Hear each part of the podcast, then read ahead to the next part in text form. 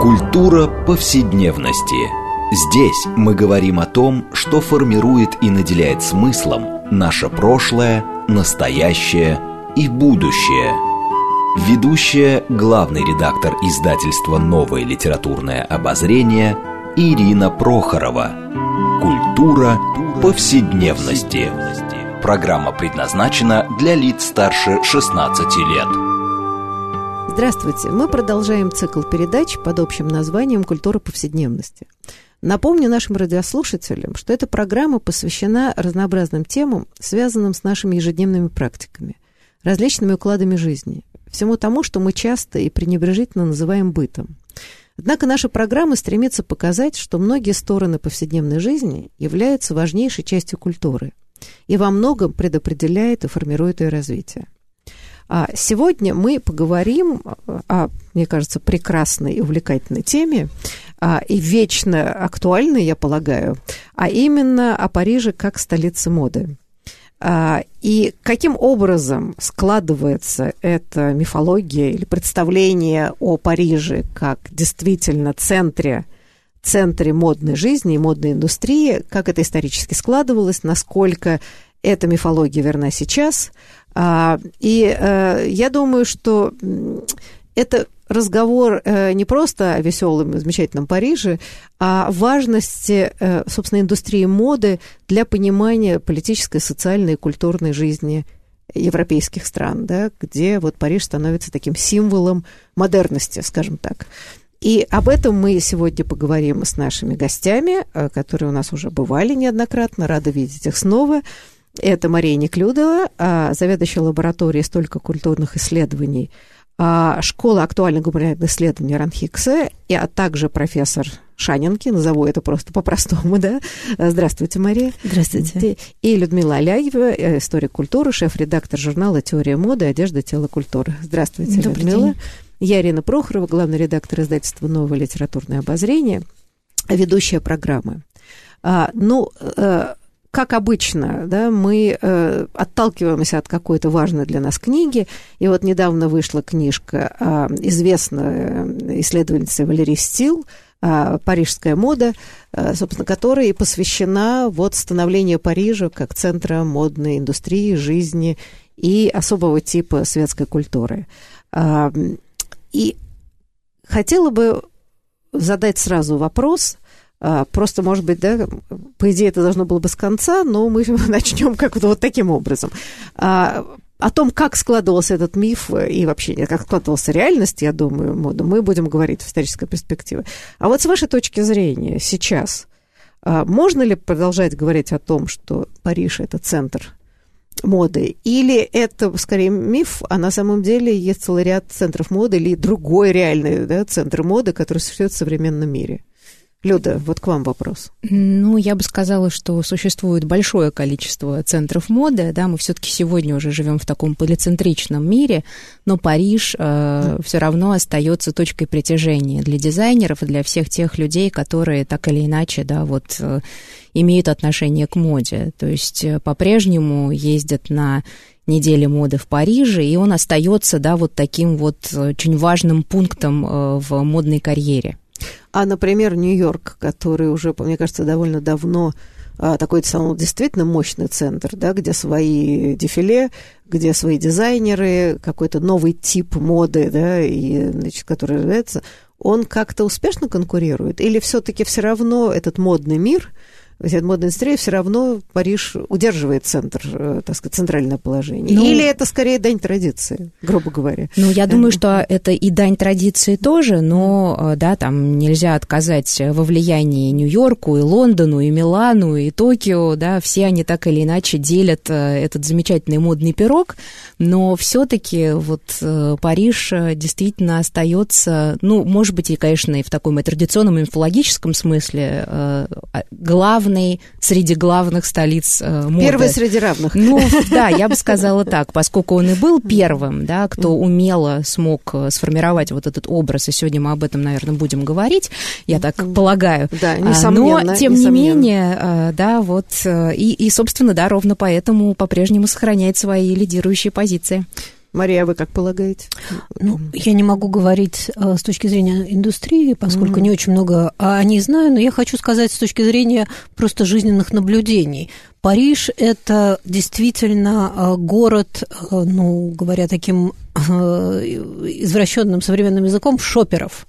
Вот, потому что в Париже хождение по магазинам и рассматривание того, что предлагает э, вполне демократичная парижская мода, это действительно образ жизни, причем это не только занятие для туристов, которых, конечно, огромное количество, но это и занятие для парижан. Вот точно так же, как надо знать, в каком ресторане надо что есть, где купить э, то самое вино, которое нужно пить, вот точно так же есть магазины, в которые ходят парижане, куда надо заходить в определенное время, да, чтобы поймать что-то интересное посмотреть. И, конечно, там парижские распродажи – это до сих пор отдельное развлечение для всего города, я бы сказала. А как человек не чужды э, моде, интереса к моде, я хочу заметить. А что касается Милана и Италии, разве, э, там, скажем, условно говоря, Милан не имеет репутацию вот сходным, да, где в общем, да, вот как раз итальянская мода, э, там и Рим, и Милан, и вообще крупные города, да, они тоже невероятные центры и шоперов, как мы говорим, э, и вообще своей моды. Разве это не происходит там тоже? Это происходит везде, э, безусловно, да, поскольку шопинг, э, в общем-то, начиная с XIX века, да, когда формируется да, там образ вот этого универсального магазина, уже впервые отрабатываются все эти замечательные маркетинговые трюки вроде распродаж, а, шопинг превращается в такой вот отдельный вид спорта, а, который а, увлекает большое, все большее количество э, людей. И, конечно, да, Париж не уникален в этом смысле, да, там, в связи с шопингом, и Милан замечателен в этом смысле, и я так думаю, что и прочие города составляют э, радостную конкуренцию. Но вот э, опыт Марии, да, показывает, что, да, действительно, это такая увлекательная картинка, которая, в общем-то, ну, да, вполне себе преемственность э, наблюдается и с другими тоже столицами моды.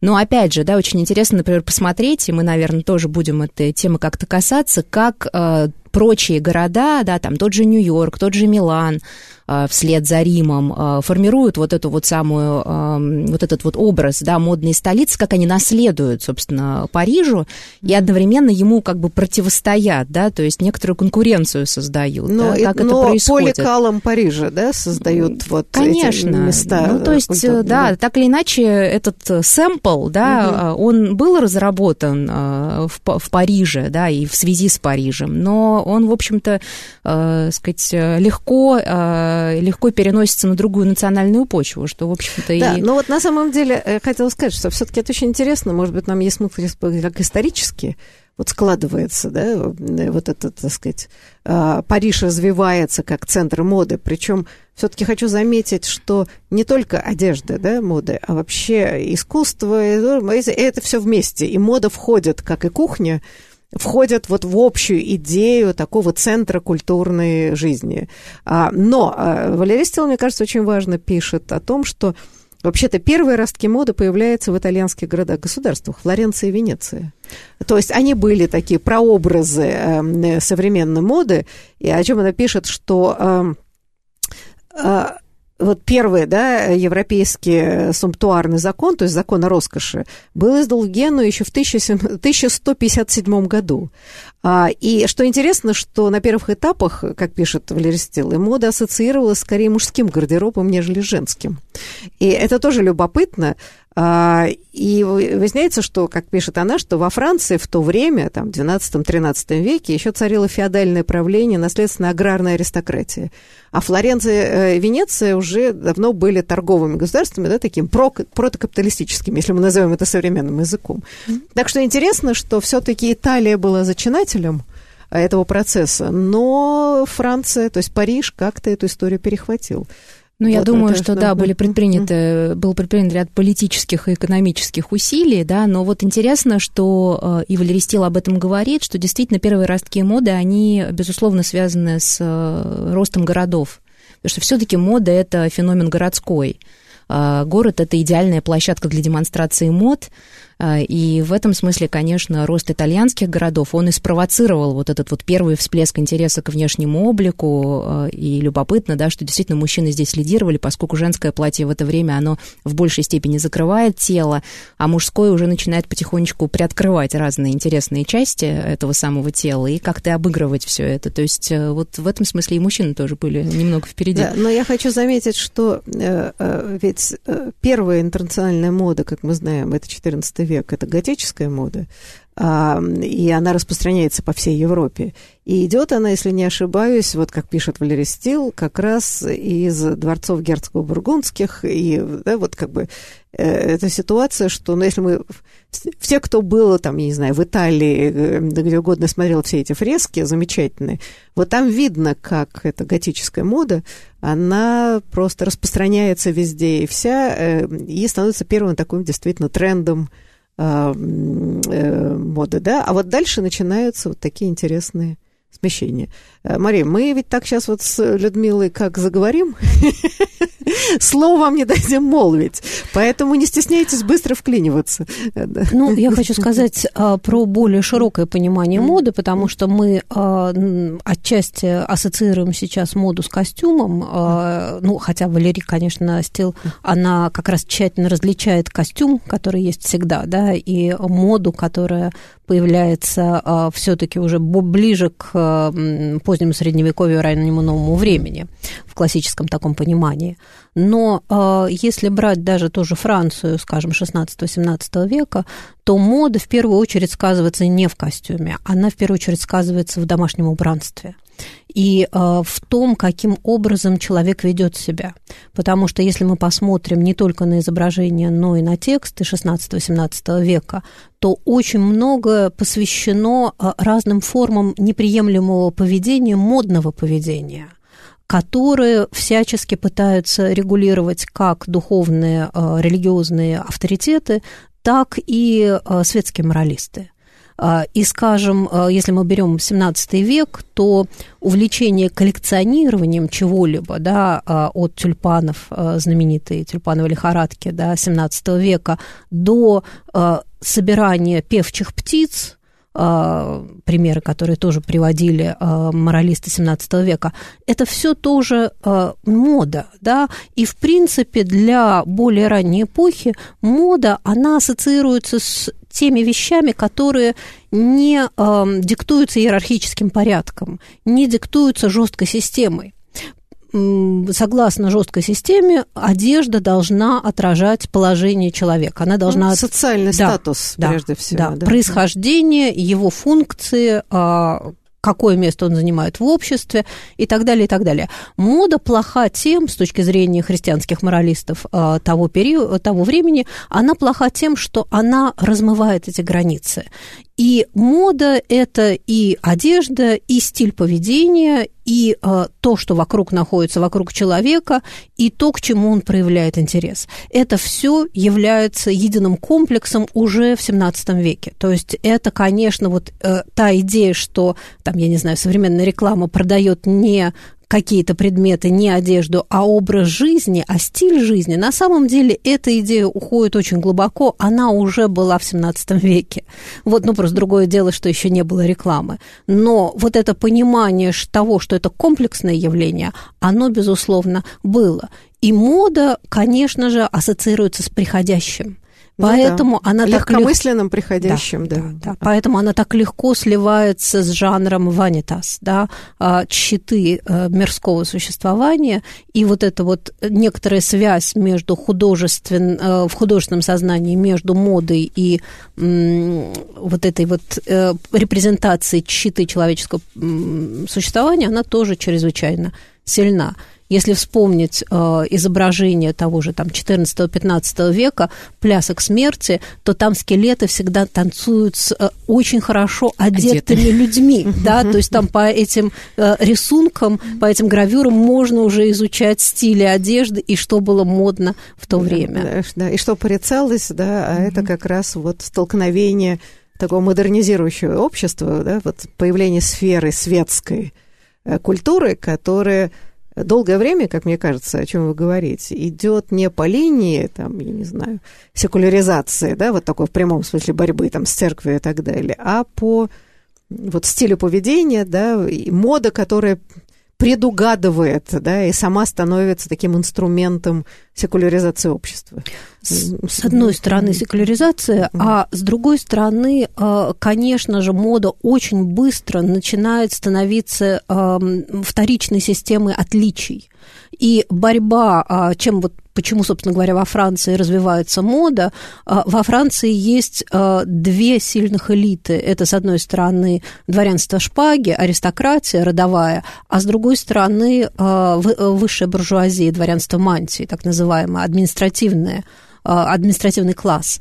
И э, борьба между двумя этими э, частями сословий, да, это одно сословие, ну, как бы две, две разные части благородного сословия, а конкуренция между ними, она чрезвычайно способствует развитию моды потому ну, да. что аристократия все время пытается отличить себя от высшей буржуазии, и для этого изобретаются новые способы отличия. Ну, собственно говоря, там э, Норберт Эллиас в придворном обществе, он отчасти изучал вот эту систему не по отношению к моде, но по отношению там, э, к другим системам отличиям. Но мода тут, безусловно, функционирует ну, точно да, так это же. Это был язык да, вполне да. себе такой, да, общественных конфликтов, я бы сказала.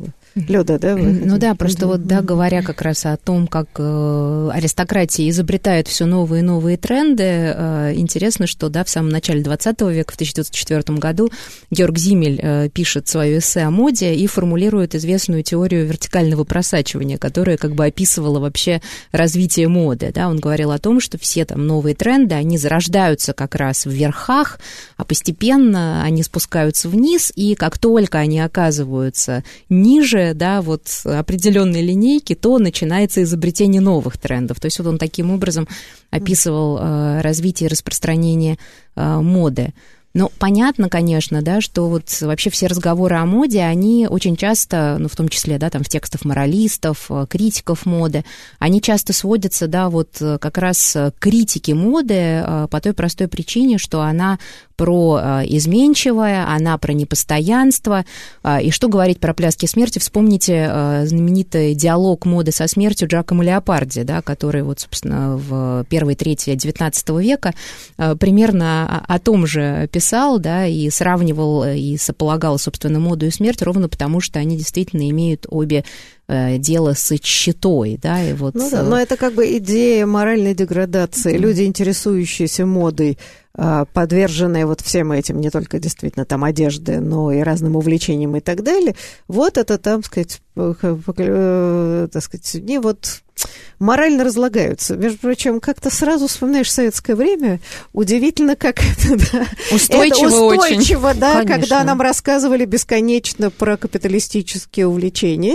Но надо сказать, что общество как-то никогда всерьез не реагировала, судя по всему. Мы, наверное, уже как-то упоминали много раз, что учитывая, какое количество было этих законов о роскоши, бесконечное, это, поэтому можно следить, что общество никак не хотело мириться с идеей э, отказа от моды. Но, кстати, я вот тут, когда вы говорили о трактатах моралиста, но ведь это очень интересно, как, например, американцы – где основной костяк там, да, 18 и начала 19 века это были все-таки пуритане, а, пуританская мораль, значит, гневно писали, что зачем дочерям предков пуритан подражать нарядам куртизанок нечестивого Парижа?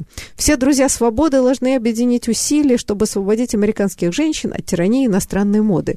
Звучит невероятно узнаваемо, узнаваемо. Но помните, да, была прекрасная книга, где была, значит, попытка создать советскую моду mm-hmm. для скромной советской женщины в противовес вот разной... Джорджа Бартли. Да-да-да, Джорджа Бартли, да, где, mm-hmm. значит, были эти бесконечные попытки, а на самом деле они просто передиранием были западной моды в ухудшенном варианте. Mm-hmm. Вот как-то ничего не получалось. Риторика, риторика, риторика удивительная, да. да. да. На самом деле у Валерии Стил тут тоже есть замечательные примеры, причем а, э, такие изобразительные примеры, когда она сравнивает э, французские парижские и лондонские гравюры uh-huh, uh-huh. одного и того же платья, да, uh-huh. но э, в Париже оно, э, как бы сказать, оно крайне открытое, да, угу. а в Лондоне оно э, там сильно поднимается декольте для того, чтобы быть более скромным, да, то есть как бы вот это вот э, вариант, пари, английский вариант парижской моды, а он э, уже присутствует, там, по-моему, речь идет о 18 веке. Ну, 18, да. Конец 17 начало 18 угу. да. Вообще противостояние, да, Англии и Франции, Парижа и Лондона, оно всегда вот присутствует, в том числе и визуально, да, там на карикатурах, предположим, XVIII века, бесконечные эти угу. э, уколы в сторону э, развращенных парижанок и парижан, да, вот в то время как мы, конечно же, знаем здесь, в Лондоне, да, да, Как, как нужно правильно одеваться. То есть в этом смысле... Да, но знаете, это, кстати, вот то, что у Аристотеля очень интересно, а, мы еще вернемся вообще вот как бы более ранней истории, да, как складывается вот идея, да, Парижа и почему он стал таким центром. Но там интересно, что ведь Лондон предлагает скорее идею мужской моды больше, чем женской. Женскую там просто, да, вот декольте поднимают, что потом было, по-моему, большое количество ехидных замечаний французов а, по этому поводу, а, вот, по поводу этой квакерской, значит, эм, добродетельности. А, но она интересно пишет, что Лондон предложил идею сдержанного костюма мужского – но вовсе не простонародного, то есть не революционной простоты, а э, английской джентри, да, то есть поместного дворянства, которое разрабатывает идею вот такого спортивного костюма, вот он черный, свободный и так далее. Потому что она пишет, что французские аристократы в жизни бы от простолюдинов особенно английских, не стали бы э, занимать моду. Но в итоге это противостояние закончилось победой английского костюма. Вот то, что мы говорим «великий мужской отказ» в начале XIX века, когда мужчины облачились в черные, значит, достаточно простые. Удивительным образом, вот на этом этапе э, английская мода мужская, аристократическая, так сказать, в некотором смысле пуританская, победила пышную мужскую моду э, парижскую. Мне казалось, это очень любопытно и неожиданно. Я как-то об этом никогда не думала. Ну, я думаю, я да, думаю Мария, что пожалуйста. отчасти это связано, конечно, с Великой Французской революцией, потому что э, там различия, понятно, э, санкюлотов и э, аристократов, да, по длине штанов, какие э, там, то, что аристократы носили Э, укороченные штаны, да, а просто, простые люди носили длинные панталоны, ну и так далее, и так далее. Вот вся эта а, знаковая система, которая разрушается а, вполне осознанно а, Великой Французской революции, и а, во время которой а, делаются попытки создать, а, чудесные попытки создать костюм гражданина. А, причем там действительно а, были а, конкурсы даже проходили. Конкурсы да. были замечательные эскизы, как должен выглядеть костюм гражданина. Мы для... всегда знаем, чем это заканчивается. Да, ну, это... У нас тоже были такие. тоже были. Э, тогда это ничем не закончилось. Но а, вот вся эта, как бы, эта борьба знаковых систем, я думаю, сделала более предпочтительным э, заимствовать что-то чужое, что не имело вот этих э, местных коннотаций. В этом смысле я думаю, что победа английского костюма, она еще обусловлена как бы историческим развитием событий в, во Франции, в Париже. Но, вот, кстати, кстати, Валерия Стил, между прочим, мне кажется, тоже очень интересно. Она э, считает, что вот это общее распространенное мнение о влиянии французской революции на демократизацию костюма отчасти верно, а она показывает, что на самом деле мода раньше да, отреагировала на, так сказать, вот упрощение и прочее, то есть фактически как бы предчувствовала революцию и во многом и сформулировала какие-то задачи. То есть выясняется, что вот эта мода, например, всего костюма, она, конечно, говорила, все это возникновение, там, не знаю, легких платьев, э, да, уменьшение количества э, украшений и так далее, появилось до революции значительно раньше. Как бы революция уже подхватила это, видимо, и придала это политическое звучание. А, вот что мне кажется, да, э, важный элемент э, таких рассуждений. Ну, да? вообще, да, все вот утверждения вроде э, того, что, да, там, благодаря этому произошел отказ от этого, благодаря, значит, вот этому событию случился, случился уход вот этого предмета одежды с, там, с авансцены моды, они, конечно, ну, такие очень сиюминутные такие, да, высказывания. Когда начинаешь рыться в материале, то оказывается, что действительно вот это вот предчувствие как бы изменения, оно на самом деле уже привело к складыванию каких-то других других представлений, да, там, о мужской моде, о, там, о женском костюме. И, конечно, да, в этом смысле Валерий Стил, она вот, в, сказать, в унисон со многими другими исследователями как раз размышляет. Вот мы вынуждены ненадолго уйти на перерыв, так что прошу не переключаться. После перерыва мы вернемся к этому увлекательному обсуждению Парижа как столицы моды и, опять же, моды, да, модной индустрии, вообще мода как таковая, как важнейший фактор изучения, исследования социальных и политических процессов, происходящих в обществе.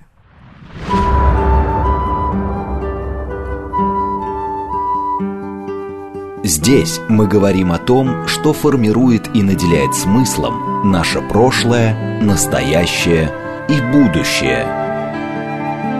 Культура повседневности. Мы продолжаем наш цикл передач под общим названием «Культура повседневности». И напомню нашим радиослушателям, что мы сегодня беседуем э, на такую важную тему, как Париж столица моды, отталкиваясь от книги известной исследовательницы Валерии Стил, которая называется да, «Парижская мода», собственно, как Париж стал вот таким центром модной индустрии и вообще символом моды а, и законодателем, собственно, вкусов. А, и вот э, мы с вами остановились на обсуждении, как вообще, изучая моду, можно понять трансформации в обществе задолго до каких-то крупных социальных катаклизмов, что вот эта повседневность, эта смена стилей, приверженность людей каким-то модам, на самом деле это все верхушка айсберга, за которым, да, под которыми да, какие-то процессы действительно таких фундаментальных изменений общественных. А, но вот мы с вами беседовали по поводу а, революции, да, и, э, конечно, трансформации одежды, но у нее, у Валерии Стил, вот сейчас я найду этот пример замечательный, а, где она показывает, как странным образом а, вообще-то реагирует эм, мода на, э, на революцию что как бы вот эта попытка вот санкюлотов, да, вот это такое простое демократическое, как мы говорили, одежда гражданина, а в момент э, реакции выясняется, что возвращаются странным образом Э, какие-то элементы одежды дореволюционного. То есть, э, условно говоря, простолюдины, которые во многом получают новый социальный статус, она пишет о том, что хотят выглядеть благороднее, то есть на самом деле дворянством хотят выглядеть, если мы сказали бы в российской ситуации, а вовсе не простым гражданином. И мне кажется, вот это очень интересно, да, что низшие социальные группы, которые приходят с революции в социальную жизнь, вовсе не хотят иметь этот костюм простого гражданина, а хотят быть аристократами. И вот здесь мне тоже кажется такой поразительный, э, ну, не знаю, парадокс социальной жизни. Ну, вообще любые упрощения в моде, они вызывают, э, да, тоже вот, э, опять же, э, критику моралистов, современников, да, там, блюстителей вот этого порядка общественного, когда, да, начинают нападать на это упрощение, демократизацию, говоря о том, что там с приходом каких-то простых форм становится все сложнее и сложнее распознать, кто есть кто. И э, очень интересно, что вот с распространением как раз более простого такого мужского костюма э, в, появилось довольно большое количество вот критических замечаний на эту тему, которые касались э, вот этого сложности развлечения, да, и э, моралисты замечали, что, да, вот интересно, что там джентльмены одеваются проще, в то время как простолюдины и слуги одеваются гораздо пышнее своих хозяев, да, и это вот тоже, так сказать, э, было замечено в том числе и в, в лондонском контексте, не, не парижском. Ну вот... Э, ну, это, кстати говоря, это было уже там в поздние средние века, когда король, э, там целый ряд э, французских королей подчеркнуто одевались очень скромно. В черные цвета. Темные цвета, да, да, да. В то время требу... в основном требуют, это не то, чтобы, как бы сказать, было по желанию, придворные должны были одеваться роскошно. То есть как бы контраст между таким благородной простотой, поскольку королю вообще не нужно ничего его э, надевать, э, он, он, он является средоточием власти вне зависимости ну, да. от того, что на него надето. Наместником да. Бога он может себе позволить быть скромным. Ну, ну в каком-то сакрализации власти, да, что вот как бы он связующее звено между Богом и, и людьми, и он может себе позволить простоту, а, да, Окружающим людям должны показывать социальный статус. Э, ну, вы знаете, если говорить там в паскальских терминах, угу. да, а, как бы сказать, король является властью, а власть не обязана себя показывать, да, она, не, она есть, поэтому она может э, обойтись без репрезентации. Все остальные типы э, социального контроля должны репрезентироваться. Чистая власть, она вне репрезентации, поэтому неважно, что надето на короле, да, поэтому он, он может быть в чем угодно. Вот. А он, он вне, э, уже в, находится вне иерархии. Ну, вы знаете, это, мне кажется, ведь было важно, это такое позднее средневековье, э, начальное новое время. Но вот то, о чем пишет Валерий Стил, она пишет о проблеме Марии Антуанетты которая была, с одной стороны, законодательницей стиля и моды, да, это известно, что, в общем, да, она очень много внесла и в придворную, так сказать, да, моду, и не только. А с другой стороны, а, она была ровно поэтому непопулярна, потому что она и говорили, что она похожа скорее не на королеву, а на актрису, потому что очень много влияло на изменение моды. Вот слой женщин, которые были там актрисы, модистки, да, это вот такая промежуточная, да, такая очень сложная социальная группа, а, и э, Мария Антуанетта, которая предвосхитила во многом время, да, она начала одеваться в такие легкие платья, летящие до того, как... Однако ее общество не поняло, не поняло, да, то есть посчитали, что вот эта такая одежда фривольная не, не, не подобает королеве. А, и вот мне кажется, это тоже интересное противоречие, да, столкновение разных кодексов, что власть, которая уже перестает быть легитимной, а, и трона начинает шататься, как раз вдруг потребовала, по идее, подтверждения своего царского величия. Вот это тоже на самом деле предреволюционный парадокс. Если да. можно, да, да, я, да, я хочу угу. просто а, дополнить тут, потому что а, вообще трагедия а, Марии Антуанетты и Людовика XVI – это бесконечная борьба между их собственным желанием быть частными людьми, и необход... государственной необходимостью быть людьми не просто публичными, а вот людьми, представляющими государство, воплощающими в себе государство. А что касается одежды Марии Антуанетты, мне кажется, что тут может быть эм, противоположные точки зрения. Потому что, с одной стороны, Мария Антуанетта могла не нравиться своими нарядами. С другой стороны, Мария Антуанетта могла не нравиться и поэтому в ней критиковалось все, э, начиная от того, что она говорит, и кончая того, что она носит.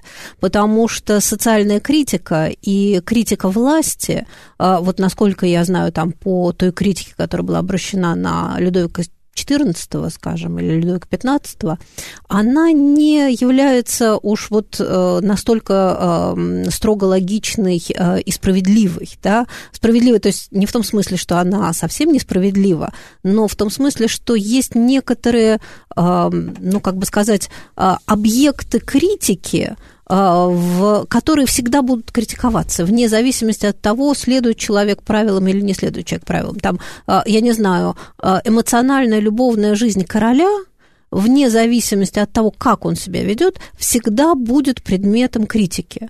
А если у него много любовниц, это плохо. Если у него нет любовниц, это тоже, тоже плохо. плохо. А если он любит жену, это плохо. Если он не любит жену, он, это тоже плохо. Ну и так далее, и так далее. Поэтому я боюсь, что Мария Антуанетта, хоть бы она ходила в э, костюме, я не знаю, Елизаветы Первой, да, или она бы э, ходила в платьях, которые мы ассоциируем сам с наполеоновской эпохой, да, без, э, а, без кринолина и а, с высокой кокеткой, да, э, ее бы все равно критиковали. Вот это а, костюм тут скорее выступает в качестве симптома, я подозреваю, повода, повода, повода да. Да. Ну и костюм вообще очень часто выступает в качестве повода, да, то есть э, для того, чтобы перейти к критике политических э, взглядов, да, достаточно зацепиться за какую-нибудь неудачную, не знаю, складку или каблук. И в этом смысле, конечно, королям э, и доставалось довольно много, там, выбирали ли они скромное платье, да, или наоборот, как Мария Антуанетта предпочитали очень пышный и, как известно, богатейший гардероб, которые, за При которые этом вам... она была, как мы сейчас сказали, инфлюенсером, и все равно ей многие другие аристократки и во всех странах подражали, тем не менее, да, но при этом в собственной, так сказать, стране она была чрезвычайно непопулярна как королева, вот. Вот такой грустный парадокс. Но у нее была известная портниха, да, которую часто называют чуть ли не первым дизайнером, кутюрье э, Роза Бертен, которая вот была ужасно популярна среди э, аристократии и дворянства за пределами Франции. То есть все хотели у нее обязательно э, что-то такое сшить. И вот, в частности, в НЛО выходила книга Ксении Бардериу про как раз гардероб Екатерины II, и там, в частности, э, описаны архивы, в которых содержатся записи о том, что, да, там вот в, в, в некую, так сказать, заказывали наши, наши дворяне активно э, у Розы Бертен в ее ателье, так что, что она а, всю, в общем-то, обшивала. Была... Да, она была невероятно э, популярной за пределами Франции в том числе. Да, но а, вот здесь хотелось бы еще подчеркнуть, что... Да, кстати, вот к вопросу о том, как зацепиться за костюм, это уж совсем из другой эпохи, но мы помним, что а, кампания против а, покойного Бориса Немцова в 90-е годы началась с того, что а, Сергей опять, Доренко, опять же, уже покойный, прицепился к тому, что он на каком-то официальном визите был в белых брюках. И это все, это вот если поднять, да, можно в, найти в интернете, что обхихикали, и ничего особенного, да, был пиджак какой-то, белый брюки, это было летом, он кого-то встречал там а, и так далее. И вот вот тот самый пример, когда какой-то, значит, фопа, э, совершенный в костюме или якобы, да, становится началом вот такого, значит, политического шельмования. Так что в этом смысле мода, да, дает большие возможности в этом плане. Ой, вообще, да, костюм, костюм политики э, и политика, это вообще невероятно такой э, сюжет э, интересный. Мы в свое время в журнале «Теория моды» даже делали подборку по, по как бы моде и политике, и выяснились какие-то совершенно невероятные истории о том, как, например, многие политики избегают того, чтобы менять прическу, да, потому что, не дай бог, если ты поменяешь прическу, тебя заподозрят в изменении политической линии или взглядов, или еще чего-то такого, да, там окрашивание волос, да, вот то, что нам кажется абсолютно как бы таким нормальным повседневным, вот э, оказывается некоторой проблемой э, в политическом мире. Но мне кажется, это лежит э, в психологии, особенно все, что связано с волосами, как мы знаем настолько глубоко символично, настолько уходит корнями в древность, что мы понимаем, да, я, даже на нашем таком личном опыте, если мы хотим что-то в своей жизни поменять, особенно женщинам это свойственно, да, мы идем и меняем прическу. Это психологически невероятно важный момент и символический какого-то перехода. Поэтому, я думаю, для политика который в этом смысле попадает в такую зону э, сменить прическу, это действительно сменить политический курс. Во всяком случае, очень многие так могут считать. Отсюда проблема имиджа политика. Или он все время все меняет, это становится частью его, так сказать, такой э, политического имиджа, да, либо он вот как бы вне моды, или он какой-то делает такой имидж, который становится его брендом. И это действительно большая проблема. Мария, да? Да, конечно. И, э, скажем, э, когда начинается политика в современном понимании, это 19 век, все-таки в основном уже как раз после французской революции, э, и во многом политика, конечно, она есть в Лондоне, но в Париже она, конечно, в 19 веке чрезвычайно активна. И ношение, следование той или иной моде, это, конечно, очень знаковая вещь. А, и а, там, я не знаю, предпочтение а, как бы некоторых визуальных намеков на старый режим или ношение либеральных фраков, или там еще какие-то вещи, это все вещи э, чрезвычайно значимые и заметные, и считывавшиеся современниками. То, что мы, э, там, для нас сейчас, когда мы читаем в каком-нибудь романе, там, человек в салон вошел человек э, в фраке такого-то цвета, да, для нас это просто, ну, какая-то живописная деталь. Для людей того времени это, скорее всего, была значимая деталь, потому что и цвет, и покрой, а, они а, обозначали некоторую принадлежность к определенной группе людей. А группа людей – это уже, возможно, политическое направление. Поэтому это, ну, как я не знаю, там э, трудно сравнивать, но там в позднее советское время ношение джинс, да, это джинсы, это были, э, как бы сказать, э, не только, ну, как бы невозможный предмет, да, но еще и такой знак предпочтения Запада, да, вот ну, некоторых да, таких. некоторые фронты, да, да такой да, западно ориентированный да. человек современный. человек, конечно. Но да. надо сказать, что до XIX века вообще любые какие-то изменения социальные социально-политические очень часто маркировались какими-то модными высказываниями, да, там не случайно санкюлоты санкюлоты, а не кто-нибудь еще, да, это те, кто не носят э, бриджи. А, возьмите английскую революцию, а, круго, кругоголовые кавалеры, да, это же все отсылка к прическам, которые были свойственны, да, сторонникам а, той или иной э, политической линии. И вот сейчас я как раз э, редактирую другую замечательную книгу, которая выйдет в серии. Это «Волосы» Сьюзен Винсент. И там совершенно потрясающие сюжеты, э, которые как раз вот, э, сказать, связаны с политическими какими-то изменениями и с, и с волосяными предпочтениями, да, и говоря, например, о том, как мода зачастую демонизируется, да, вот в связи с тем или иным Э, каким-то, да, там, кейсом. Э, вот совершенно потрясающая история, связанная со стрижкой Боб. Да, короткая стрижка, которая в 20-е годы 20 века становится невероятно популярной среди женщин. Э, это вот сегодня, да, мы раз идем в парикмахерскую, меняем цвет, и вроде бы это все легко и просто, а в 20-е это был выбор – и э, интересно, что, э, сказать, э, вслед за модой на, это, на эти стрижки в газетах стало появляться большое количество объявлений о том, что там молодая девушка постриглась, э, подстриглась, э, значит, э, коротко, и через несколько дней совершила самоубийство. Другая там, значит, еще что-то с ней. И вот интересно, как а, устойчиво, да, формируется вот эта вот идея, что якобы какое-то модное решение, оно и приводит э, девушку э, к, реше... к решению о самоубийстве, да, как будто вот ничего другого, кроме, кроме моды, да, не может действительно там заставить человека свести счеты с жизнью.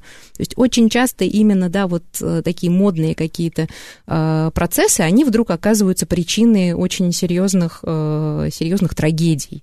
Ну, конечно, потому что а, у девушки отрезать длинные волосы, это все-таки на протяжении столетий, это было знаком а, порицания, поругания, да, у женщин легкого поведения. А, отрезали волосы, там, отрезали волосы, когда стригли в монахине, там, ну и так далее. Это, это очень значимый жест, поэтому, э, конечно, мода тут сталкивается с традиционным укладом, который переломить сразу чрезвычайно трудно. Ну, мы прекрасно ведь знаем, что как раз время русской революции 17 года э, вот эта принципиальная комсомол стрижка, да, отказ от традиции длинных волос, особенно от крестьянской культуры, да, это был колоссальный вызов. И даже советская цензурированная литература, в общем, очень много э, проговор культуры была, да, как взаимонепонимание происходило. И если там, скажем, девушка выходила замуж и муж вез ее в деревню знакомиться с родственниками, а вот она стрижная комсомолка, это вызывало бешеное неприятие крестьянской среды, в которой очень долго сохранялась идея вот сакральности волос, да, покрытости там платком и так далее. Но э, на самом деле, мне кажется, важно Валерия Стилла, она много говорит о том, э, как э, мода становится, действительно, мы уже говорили во время революции, но, собственно, языком этой революции, потому что в этот момент а, ну, весь привычный уклад жизни, да, все привычные нарративы разрушаются а, этические, эстетические, какие угодно, да, и вот в этом взвешенном состоянии, да, э, вот недаром идут бесконечные переодевания, одевания, и она пишет о том, что, по-моему, в 1797 году даже вышел указ, о том, что недопустимости драк и столкновений на почве разноодетых людей, да, что если встречается один, там, грубо говоря, в трехцветной кокарде, а другой как-то какой-то в другой, да, и там возникали действительно стычки, потому что вот только так и можно было определить свою политическую принадлежность.